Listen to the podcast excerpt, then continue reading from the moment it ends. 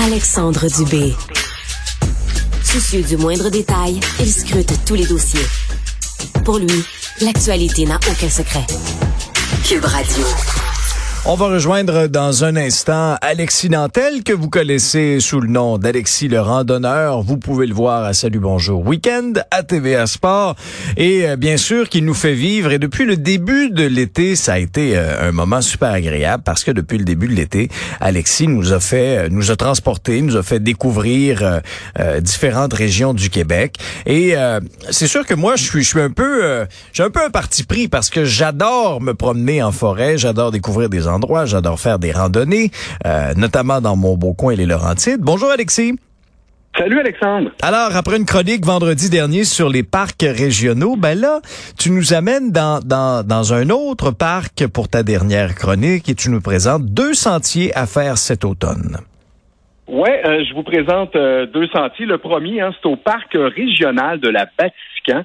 je trouve que c'est un parc qui est bien situé entre Montréal et Québec, donc accessible à beaucoup de gens. Et mon second, ben là, je vais vous emmener dans Charlevoix. Euh, c'est deux sentiers agréables à faire en toute saison, mais euh, qui vont l'être encore plus à l'automne pendant la saison des couleurs. Bon, alors où exactement dans Charlevoix?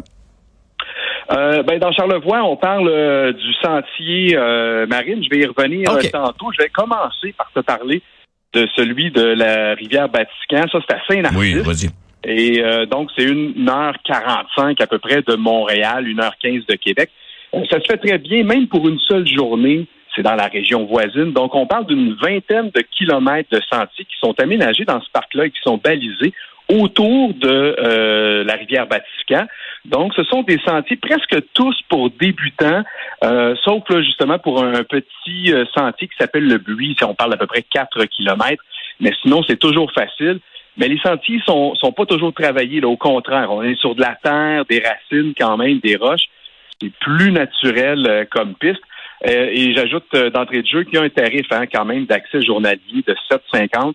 Ça, c'est pour les 16 ans et plus, et 5,50 pour les 6 à 15 ans. Euh, gratuit aussi, il y a des tarifs pour, pour la famille, mais c'est gratuit pour les enfants de, de 6 ans et moins. il n'y a pas de frais additionnels de stationnement. Donc, c'est quand même raisonnable. Oui, et, toi, tu as parcouru le sentier Le Lièvre et c'est un sentier qui suit la rivière d'ailleurs. Oui, parce que euh, je préfère les boucles en général plutôt que de revenir sur ces pas puis de revoir la, je dirais la même chose, pas tout à fait parce qu'on est dans l'autre sens là, mais euh, j'aime mieux faire des combinés tant qu'à ça pour faire une, boucle. Et là, si euh, on adjoint le sentier, le portage, ben on peut peut compléter cette boucle-là là, qui fait 3,2 km avec de multiples ouvertures sur la rivière Vatican. Euh, ben, parlons-en de cette rivière là, qui en est une à fort euh, débit avec plusieurs cascades tout au long de la descente. C'est une belle rivière brune, tu sais, sablonneuse comme je les aime, et comme il y en a beaucoup dans ton coin dans les Laurentides. euh, une rivière qui offre aux kayakistes d'ailleurs plusieurs beaux défis. J'en ai vu lors de ma dernière visite, donc c'est une attraction en soi. J'ai aussi vu beaucoup de pêcheurs qui tentaient de prendre du poisson là-bas sur place parce que euh, on me dit qu'il y, a du doré, il y a de l'achigan, du crapet de roche, euh, de la barbu de rivière que je connaissais pas, mais aussi d'autres espèces plus euh, occasionnelles comme le brochet par exemple ou le masquinongé, même l'esturgeon jaune. Donc une grande variété de poissons, ce qui en fait un bel attrait pour les pêcheurs. Alors mettez votre canne dans votre sac à dos si vous êtes un amateur. Et oubliez pas, ben il faut être titulaire d'un permis provincial, là, mais il n'y a pas d'autres frais pour taquiner mhm. le poisson euh, sur place. Bon, là, je reviens à mon sentier, si tu veux bien, euh, Alexandre. Oui. Ça débute par une longue passerelle qui enjambe la rivière. C'est un super bel endroit pour euh, des photos d'ailleurs. Ensuite, on suit un sentier avec une forêt plutôt dense en bordure d'eau pendant à peu près un kilomètre pour arriver à un endroit fabuleux, mon cher, sur le bord de l'eau, avec beaucoup de roches qui nous permettent de nous asseoir, évidemment, pour observer le courant est un bel endroit aussi pour pique-niquer. Et le sous-bois est vraiment ouvert, un endroit où j'ai observé plusieurs espèces de champignons, entre autres. Il y a euh, quelques petites îles aussi près de la rive, là, et euh, la rivière s'insère euh, à travers elle et forme des petites cascades. C'est vraiment un bel endroit pour se rafraîchir, mais il est même possible, si vous êtes un peu plus aventureux, par les roches et certains trondables, de traverser et d'aller sur les petites îles. C'est vraiment un décor parfait pour faire une session photo en extérieur. Euh, et rendu là, ben, on a le tiers de fait à peu près du sentier. Bon, et ça s'adresse à qui, là? Est-ce que ça, c'est bon, par exemple, pour les petites familles?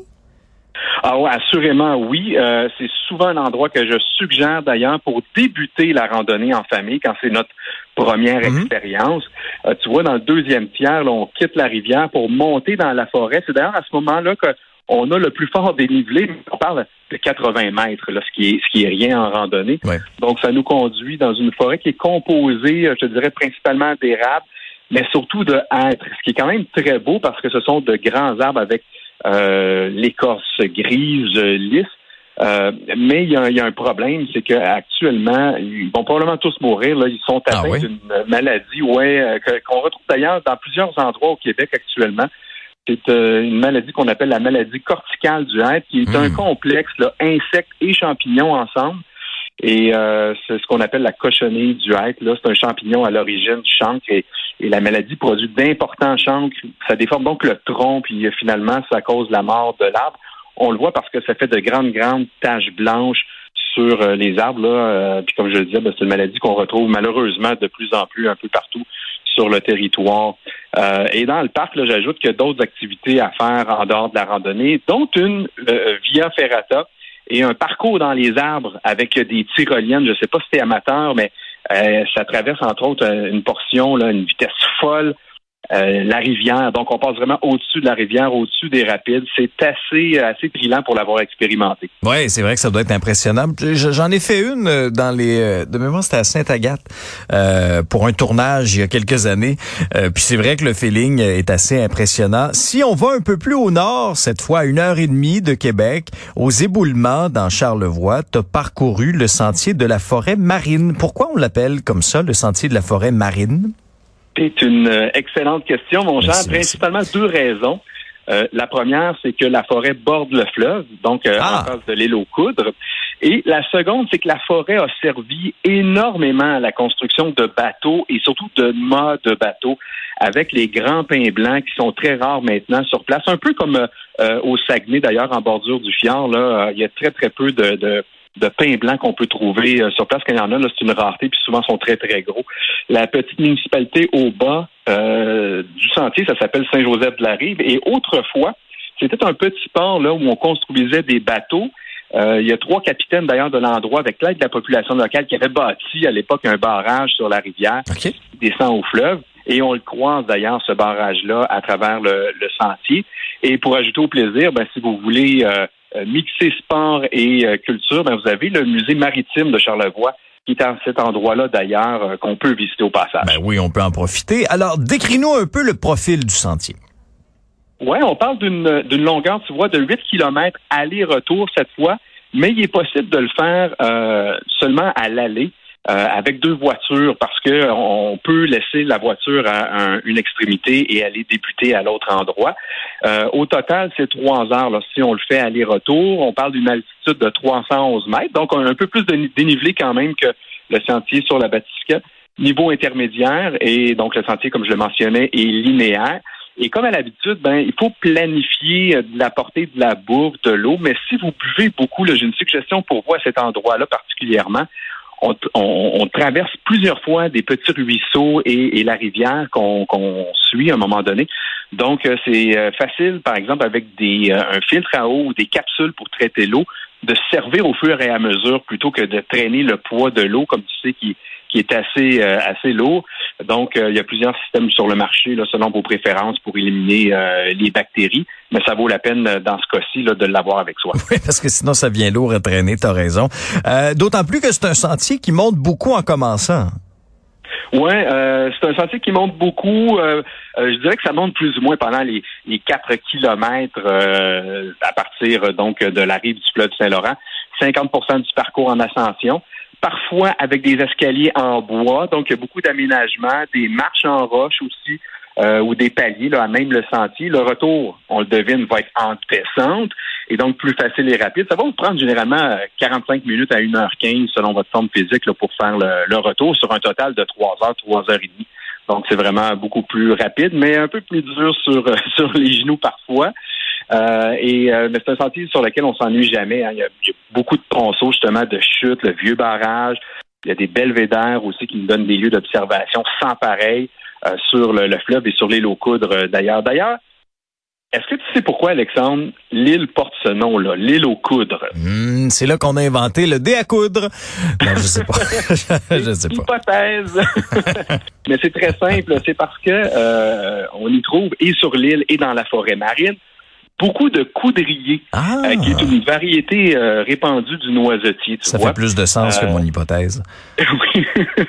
Alors, c'est aussi simple que ça. J'ajoute aussi que même si l'île hein, est plus près de la rive nord que de la rive sud du Saint-Laurent, géologiquement, cette île-là appartient donc à la rive sud. Donc, c'est la même composition, alors que le sentier, lui, sur la rive nord, c'est complètement différent en termes de, de géologie et de composition. Euh, je vous suggère même d'ailleurs, il y a une possibilité à cet endroit-là, comme ailleurs, un peu dans Charlevoix, de vous faire accompagner par un guide de l'organisation GAEP, donc euh, G-U-E-P-E, là, de Charlevoix, ça veut dire Groupe uni des éducateurs naturalistes et professionnels en environnement. C'est un organisme à but non lucratif et ça offre aux jeunes, puis à la population au sens général, des services euh, éducatifs et professionnels en sciences de la nature et de l'environnement, ainsi qu'en plein air. Donc, on peut en apprendre beaucoup plus sur la faune, la flore sur place. Euh, et pour ça, ben, vous visitez le site gaep.qc.ca pour euh, tous les renseignements. Ben, Alors, c'est à faire en famille. Oui, absolument. C'est un bon endroit pour ça, euh, parce qu'il y a des attraits régulièrement qui vont devenir une source de motivation aussi pour les petits. Faut noter qu'il y a des abris, il y a des tables pour pique-niquer aussi à certains endroits. Je vous dis, apportez votre lunch. Je veux dire, Alexandre, que si vous cherchez un peu d'adrénaline pour Oui. compléter la rando, euh, vous pouvez ajouter une demi-journée de canyoning à la chute à Simon, qui est tout près euh, de là. Et c'est Canyoning Québec, la même organisation qui opère aussi à Canyon Saint-Anne, euh, qui s'occupe de ça. Et d'une certaine façon, ben, c'est une initiation au monde large de l'escalade.